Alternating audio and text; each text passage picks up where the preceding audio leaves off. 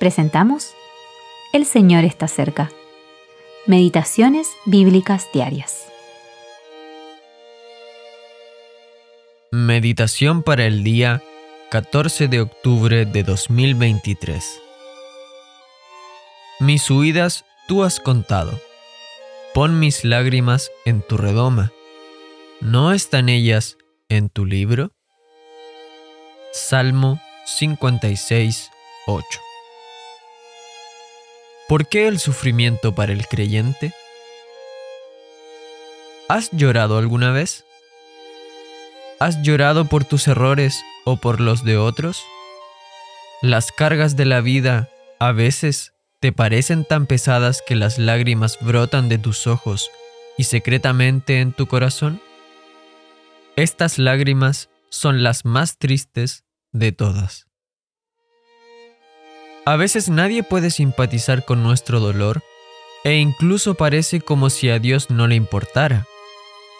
Pero en realidad sí le importa y en su debido momento nos mostrará sus cuidados, enjugará nuestras lágrimas y las pondrá en su redoma. Dios, por así decirlo, puso las lágrimas de los santos del Antiguo Testamento en su redoma y también las de Pablo cuando lloró por los fracasos del pueblo de Dios.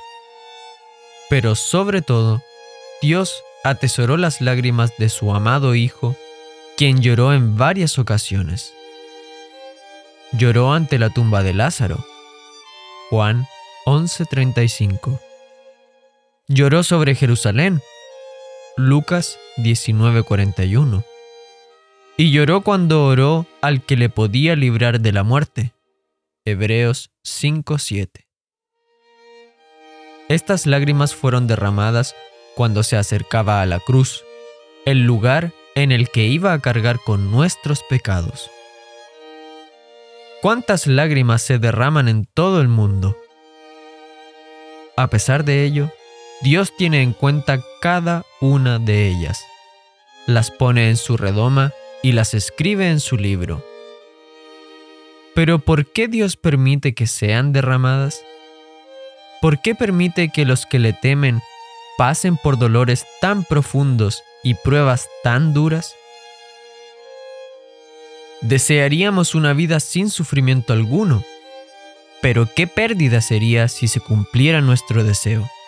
Seríamos como muchas plantas de invernadero, totalmente incapaces de sobrevivir si somos expuestos a la intemperie.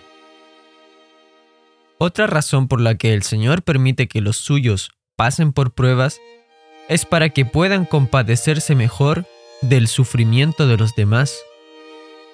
Dios quiere que seamos capaces de llorar con los que lloran, así como de gozarnos con los que se gozan. Romanos 12:15 Entonces seremos capaces de testificar, yo he pasado por esta misma prueba, pero el Señor me sustentó en ella. H. A. Ironside